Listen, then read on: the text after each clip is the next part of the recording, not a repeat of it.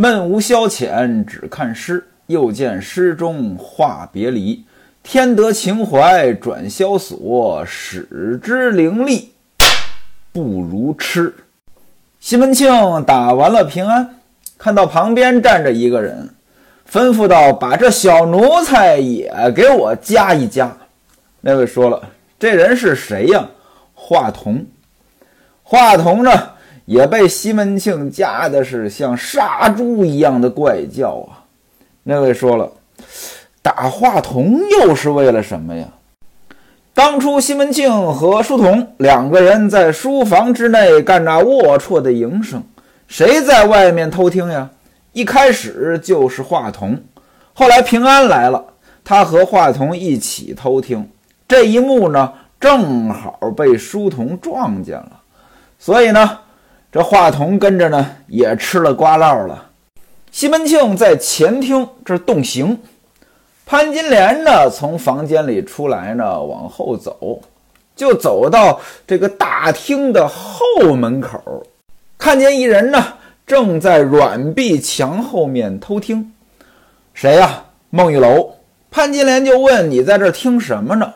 孟玉楼说：“我在这里听他爹打平安，连话筒呢也一块打了，不知道为什么。”二人正说着话，齐同打这儿路过。孟玉楼叫住齐同，问道：“为什么要打平安？”齐同说：“爹怪他呢，把白来光放进来了。”潘金莲一听说，肯定不是因为白来光，我估计着呀，肯定是平安这小子呀，把这个象牙梳子给打破了。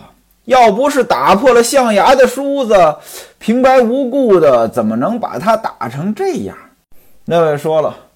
这不挨着呀，跟象牙的梳子有什么关系呀？您听我说，原文当中呢是这么说的，也不是为他放进白来光来，敢是为他打了象牙来，不是打了象牙，平白为什么打得小厮这样的？这个象牙呢，在有的版本当中呢，就写象牙梳，象牙的梳子，象牙值钱，各位都知道，对不对？从字面上理解呢，潘金莲的意思就是呢，他把象牙的梳子打破了，罪过太大，要单单只是把白来光放进来，那不至于挨这么重的刑。这是表面上的意思，也解释得通。但是有的人呢，对这本书的解读呢，就解读的比较深。您比如说象牙，象牙，象牙，象牙，象牙，象牙，象牙，下下下，那位说了，你烫着了，我没烫着。您把这象牙呀，您连起来说，说的不那么清楚，好像一个字儿一样。您觉得像什么声音？匣，匣这个字儿啊，在今天呢用的不多。这字儿怎么写呢？左边一个反犬旁，右边一个甲乙丙丁的甲。过去有个词儿叫匣记，什么叫匣记呀？就是去逛窑子。匣这个字儿的本意呢，就有点那个。不正经的亲热，就那个意思。那您想呀，象牙书如果变成侠书，侠啊亲热，书谐音书童，侠书跟书童那码子事儿。有人呢解释这段是这么解释，我个人觉得有点儿这个过度解读了啊。为什么呢？因为一来呢，作者要这么写这本书的话，这处处机关，这有点累。二来呢，他也不适合潘金莲这个形象呀。要是按照这种解读，那潘金莲的能耐太大了，学问太深了，脑子太快了。那还有一种解读呢，就说拿这个象牙隐喻男人的下体。那西门庆跟书童搞这个，他拿着象牙隐喻，呃，这个呢，这种解读呢，也不是说不通。可能比刚才那个侠书可能稍微通一点儿，但也未必是作者的本意。我个人更倾向于书面的意思。潘金莲说：“哎，肯定不是因为白来光这个事儿啊，估计啊，他把象牙的梳子给打破了，不然怎么能打得这么重呢？”接着，潘金莲又骂了一句：“贼没廉耻的货，一发脸做了主了，想有些廉耻也怎地？”这前后连在一块儿。潘金莲的整段话就有意思了。前边说不是为了白来光，估计是为把这个象牙的梳子打坏了，所以才打得这么重。那如果是这么说话的话，那后边就没有必要骂了，对不对？你象牙的梳子打破了，呃，惩罚也是应该的。但是后边又怎么说没廉耻啊？啊，什么做了主啦这些话呢？其实潘金莲心里是知道的呀。打平安不是因为白来光，当然也不是为了象牙的梳子，那是为了书童啊。所以呢，才有后边这一骂，说西门庆呢没廉耻，还给书童做主。祁同呢能说什么呀？听完也就走了。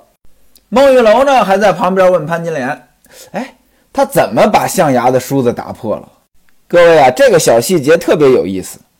很多文学作品啊，我都怀疑作者写的时候啊，一边写一边乐。怎么着？因为写的太有意思了。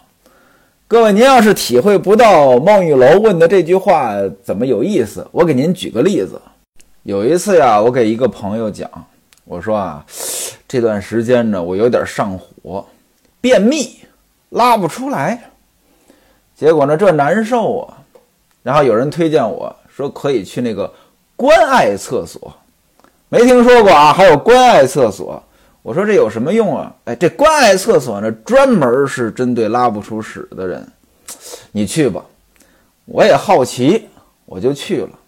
进去之后，往马桶上一坐，正要拉呢，结果呢，进来一个唱快板的，加油努力，拉屎要用力。拉不出来没关系，至少放个屁。其实呢，我讲这个呢，就是给他说个段子。结果呢，我那朋友听完之后，愣问了我一句：“管用吗？”其实我说的就是个段子呀，他当真了。各位，您体会一下啊。孟玉楼问潘金莲：“哎，怎么把象牙的梳子打破了呀？”他也当真了。当然了，这个细节呢，也可以做其他的解读。也许孟玉楼心里边知道是怎么回事至少知道不是因为象牙的梳子，但是呢，他就要这么问，他就要装傻，这叫扮猪吃老虎。其实孟玉楼身上呢有很多的细节呢，你也可以这么解读。比如说前文书，西门庆和他的大老婆吴月娘冷战，后来两个人和好了，那这些小妾们呢要庆祝庆祝，攒了一个局。您要是听前文书，应该还记得这个桥段。在这个饭局上，潘金莲呢点了一首歌《南石榴花佳期重会》。您听这个名字，哎，这种场合这首歌呢也合适。但要是听歌词儿呢，哎，这里边呢就有一点儿形容他们两个人这个偷偷的又和好呀，这种讽刺的意思。在这个酒宴上边。西门庆还问这歌是谁点的啊？大伙儿说潘金莲点的。那西门庆还说潘金莲净正事儿。后来当天晚上，西门庆不是到孟玉楼房中吗？这西门庆就跟孟玉楼解释这曲子是怎么回事，潘金莲这是什么意思？说他净正事儿。当时孟玉楼是怎么说的呢？哎呀，这也就是潘金莲她懂这些呀，我都不懂。那您也可以认为孟玉楼说的是实话，就是个老实人。您也可以认为孟玉楼呢扮猪吃老虎，装着。包括今天咱们说的这个象牙，也可以这么理解。哎，这象牙哎，怎么就打破了？潘金莲说呢，我本来要告诉你的，还没来得及。这不前天我去我妈家做生日去了，不在家。蛮叔叔呢，收了人家几两银子，帮人家呢说人情，又买酒又买饭，端到了李瓶儿的房里。啊，李瓶儿就和这个小厮两个人喝了好一会儿的酒呀，这小厮才出来。各位啊，这潘金莲嘴里的蛮叔叔是什么意思？蛮对南方人的蔑称，南蛮嘛，叔叔，叔。禾木旁加一个算术的术，这叫熟。熟呢就是高粱，高粱呢在我们那边呢又叫粘米，就是做熟了呀，它是粘的。我记得我小时候呢，我们家包元宵都是用这个高粱米磨的这个面，因为它是粘的嘛。我们老家那边的土话就管这个高粱杆儿，就是那高粱把那个头，它那米在头上，把那头去掉之后，那高粱杆儿叫熟秸。这个秸呢，就是一个禾木旁加一个吉利的吉，念的时候呢轻声熟秸，熟秸杆儿啊，就这些东西啊。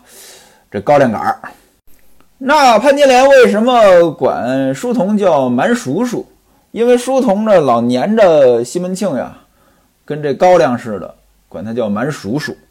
也有可能呢，书童长得比较高，因为高粱就比较高嘛。管他叫蛮叔叔。总而言之呢，这个呢不是什么好话啊。说蛮叔叔啊，收人家钱，帮人家办事儿啊，买酒买菜，到李瓶儿房里边，两个人喝酒，喝了好一会儿。潘金莲接着说：“说这没廉耻的货啊，这事儿他也不管。这没廉耻的货指的就是西门庆。西门庆回来这事儿他也不管，他还和书童两个人在花园书房当中把门一插，不知道在里边干着什么事儿。”平安呢，给西门庆送帖子进去，看见门关着，就在窗下站着等。结果呢，被这个满小厮，满小厮就是书童啊，开门看见了，肯定是书童告的状呀。因此呢，今天呢是夹带私货了。今天打这小厮，打在辽子城，辽子城，辽子。前文书咱们介绍过啊，那个孟玉楼嫁西门庆的时候，那个姑妈跟这个舅爷两个人对骂，就有这个字儿“辽子”，就是男人的下体啊。那什么叫打的辽子城啊？这句话没有实际意思，这就跟今天有些人说话离开生殖器啊，离开脏话也说不了话一样。有时候呢。这还形容一种，呃，程度。你要不说这话呢，表现不出这个程度来。生活当中，大多数人呢都见过这么说话的人啊。有时候您听一些什么节目，尤其是那种，呃，草根主播，他有时候呢也有这样的口头语啊。只不过今天呢，可能不会用“聊子”这个词儿了。其实，在我老家呢，还真偶尔有人用“聊子”这个词儿。现在呢，都用大家都听过的那几个词儿啊，一个意思。潘金莲说呢，说早晚有一天，这个蛮奴才呢，把一家子都收拾了，嘿，关我屁事儿。孟玉楼就笑了，说：“哎，你也别生气了。虽然是一家人，有闲有余，还能人人都跟他一样。”潘金莲说：“哎，你说的不对呀！我跟你说啊，如今咱们家中啊，他他就是西门庆啊。西门庆心里边呢，就搁着两个人，一个在里，一个在外。每天呢，魂儿都落在这两个人身上了。见了这两个人，那是有说有笑。像咱呢，咱就是没这好运气。”咱连呼吸呢都是错的，他现在呢是鬼迷心窍，变着法的啊，向着这俩人。三姐啊，我跟你说啊，三姐就是孟玉楼，因为在西门庆的妻妾排行当中，孟玉楼呢排行第三。说三姐啊，你听着，以后呀还不定出什么幺蛾子。这不，现在为了这个随份子的钱，我又和他生了一回气。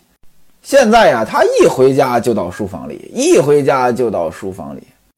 我让春梅呢把他叫过来，你猜怎么着？大白天和这蛮奴才两个人关着门呢。春梅推门进去，一个个呢吓得是张皇失措啊，把他叫到我屋里，我骂了几句，他呢是左右而言他。先是呢拿了一匹红纱给我，让我随份子，我不要。怎么着呢？又到李瓶儿那儿去了，到李瓶儿的楼上去找了。结果呢，李瓶儿拿了一套这个织金衣服来说：“随便我挑。”我呢就推着不要。李瓶儿呢就慌了，说：“姐姐你怎么这么计较呀？啊，姐姐你想要什么？要衫儿要裙啊都可以。姐姐你挑好了啊，就拿到前面去，让陈姐夫呢把它打包好。”好嘛，这一通讨好我啊，到最后我才吐了口。啊，我要了他的那个衫子，衫子就是上衣啊。您听潘金莲这篇话，什么评价？没有他这么不要脸的人了。人家李瓶儿招你惹你了呀？李瓶儿对你潘金莲那可着实的是不错呀。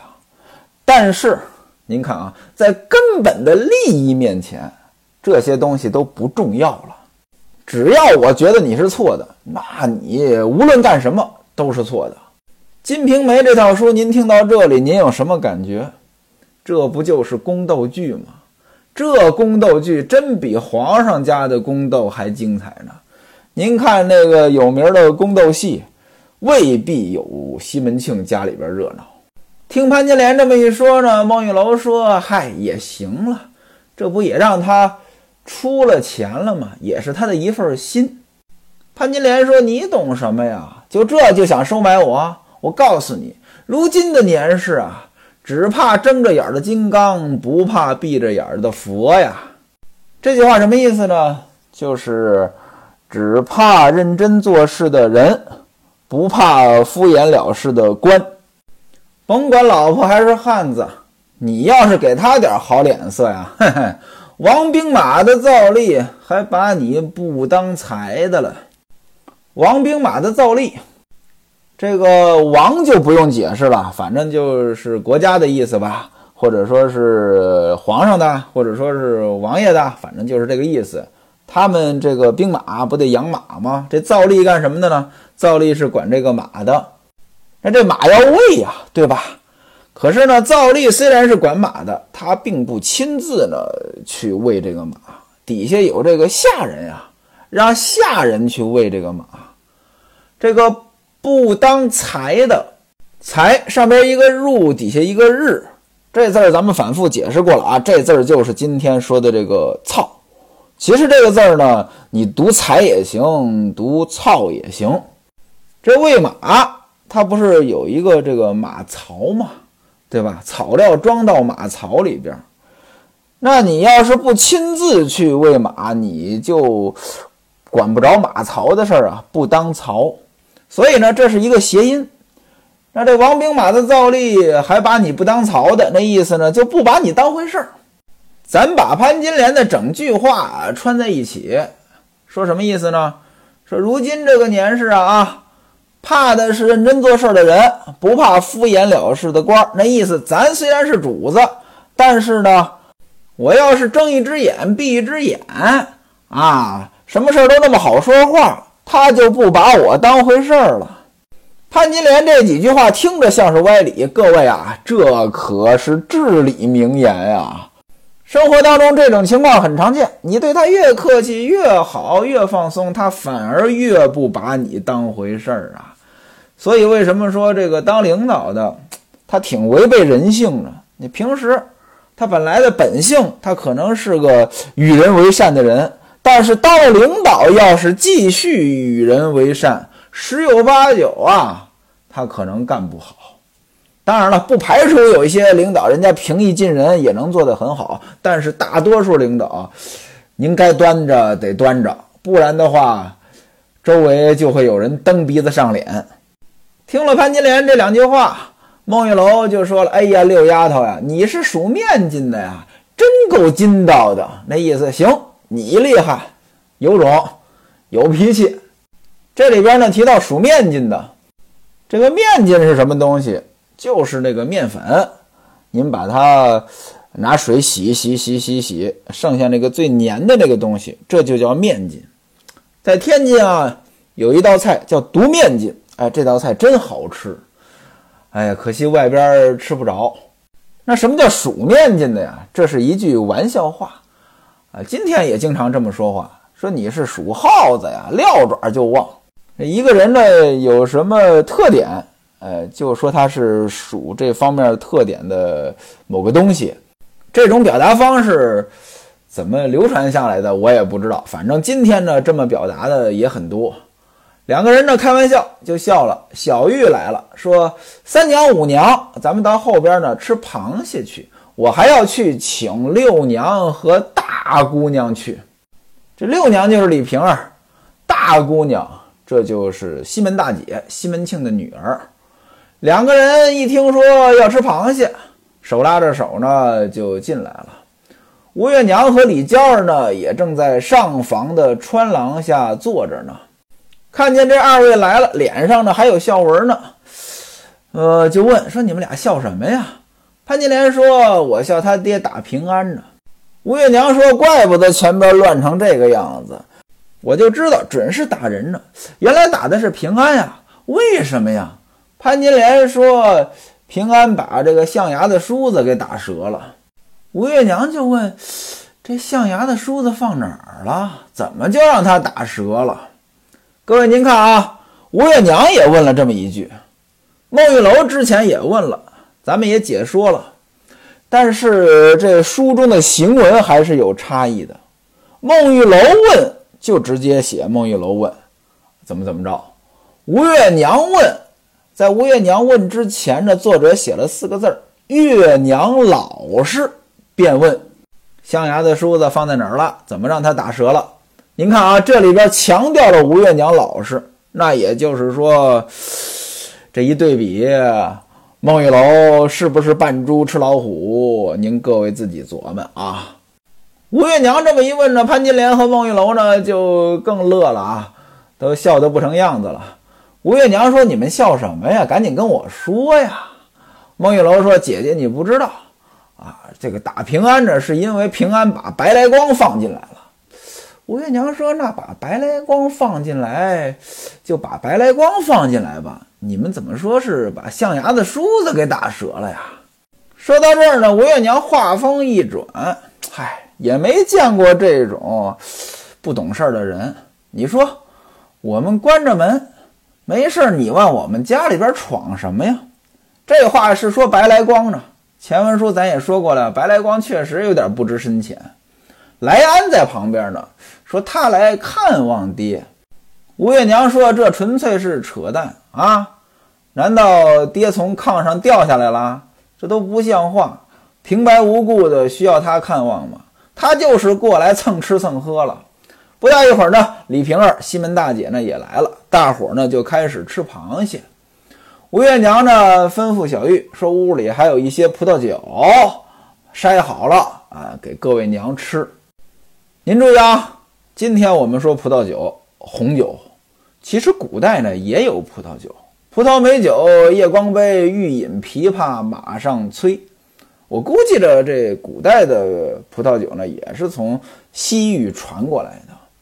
当年的葡萄酒和今天的葡萄酒一样不一样，这我就不知道了。听吴月娘让下人呢把葡萄酒端上来，潘金莲说吃螃蟹得就这个金华酒，而且呢。光吃螃蟹喝酒没意思，再弄只烧鸭撕了，哎，这下酒才好。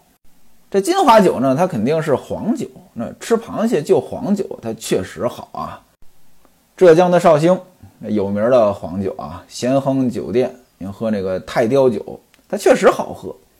现在交通也方便了，我在杭州坐地铁就能去绍兴，出了地铁走两步。到了咸亨酒店，哎，那个泰雕挺好喝，二十八块钱一碗，着实不便宜。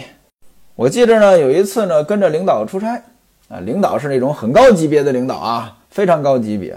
到了一个呃地级市，那当地的干部呢，招待我们这位领导，呃，吃海鲜。那我们这领导呢很讲究，就说了这个白肉配白酒，红肉配红酒。这海鲜肯定是白肉啊，那当地呢可能也不懂，一听说领导要喝白酒，五粮液上来了。结果喝的时候呢，领导说：“哎呀，你们搞错了，这个白肉配白酒不是这个，呃，像五粮液这种白酒，而是白葡萄酒。它其实是按照西餐这个逻辑，你红肉，比如说吃牛排，那就配红葡萄酒；你要吃海鲜，就是白葡萄酒啊。当然了，人家讲究了。”像咱这样的人有酒喝就不错了啊！那潘金莲说了：“哎，咱弄只烧鸭。”吴月娘说：“这么晚去哪儿买烧鸭呀？”李瓶儿一听呢，脸就红了。那位说：“李瓶儿为什么脸红了呀？”其实潘金莲也不是要金华酒，也不是要烧鸭，是书童给李瓶儿买了金华酒，买了烧鸭呀。潘金莲是话中有话，李瓶儿心里自然明白。吴月娘呢，实诚就理解不了这个话。反正呢，大伙儿呢就在这儿吃螃蟹，有人开心，就有人不开心。那吃螃蟹其乐融融，那平安挨打了，他能开心吗？不过呢，平安还不错啊，还是有几个朋友。他这一挨打，像什么奔四呀、来星啊。大伙儿呢就都来探望平安，就问他说：“爹为什么打你呀？”平安在那哭啊，呼 呼我哪知道为什么呀？来星就说：“爹呀，怪他把白来光放进来了。”平安说了：“你之前也看着了呀，我在那儿百般阻拦呀，我拦不住呀，他非往里闯呀，也是巧了啊。”他一闯进去，正好碰见爹打后边出来撞见了，这怎么办呢？而且呢，这个你说他喝了两杯茶，他也不走。夏老爹来了，我还以为他就走了呢，结果呢，他还躲在厢房里边，还不走，直到蹭了酒、蹭了饭，这才离开。倒惹得我平白挨这一顿打呀，这不是倒霉吗？我要没拦他呢，哎呦，这挨这顿打呢也不冤。我这拦了呀，他非要进来，关我什么事儿啊？你个白来光呀，你这天杀的呀，男盗女娼的狗骨头呀！你吃了我们家的东西，你吃吧，叫你这东西啊，打着脊梁骨那下去。那位说什么叫打脊梁骨下去？那正常人吃东西打食道到胃里到肠子里边，这是正常的通路。那有时候骂人，你吃东西都不正经下去，打脊梁骨下去，这个很像我们老家那边骂人的话。来星呢在旁边帮腔，哎呀，烂折了他的脊梁骨。平安说让他得耶格，把嗓子脖子都烂掉了，天下没有这么不要脸的了。这狗骨头呀，没羞没臊。非往我们家闯，就他呀，狗都不咬他，嫌他脏。他就是叫花子养的，烂了他的屁股眼子。各位啊，反正就是诅咒的话呗。来星说：“对，其实他屁股眼子早就烂了，大伙不知道，还以为他身上有味儿呢。”大伙一听呢，都笑了。平安还说呢：“估计啊，他家里边啊，已经没有米做饭了啊。”他的老婆都不知道饿得怎么样了，他也是闲的没事干，来咱们家蹭饭吃，就图他家里省了一顿儿。你说这玩意儿他也不是方法呀，你不能老这样啊。我建议呀，不如让他老婆去养汉啊，做了王八呢还硬朗一些，不让人家骂。大伙儿呢七嘴八舌，主要是平安诅咒白来光。其实您看一看，平安也挺可怜的。挨顿打都不知道为什么呀？这根儿在哪儿都不知道。这个锅呢，白来光背了，背的还挺瓷实。此时戴安呢，正在铺子里边理发。理完发之后，给那个理发的人给了钱，把他打发走。走出来说：“哎呀，我的平安呀！你说你呀，你糊涂呀！我要不告诉你吧，我这心里呀憋得慌。”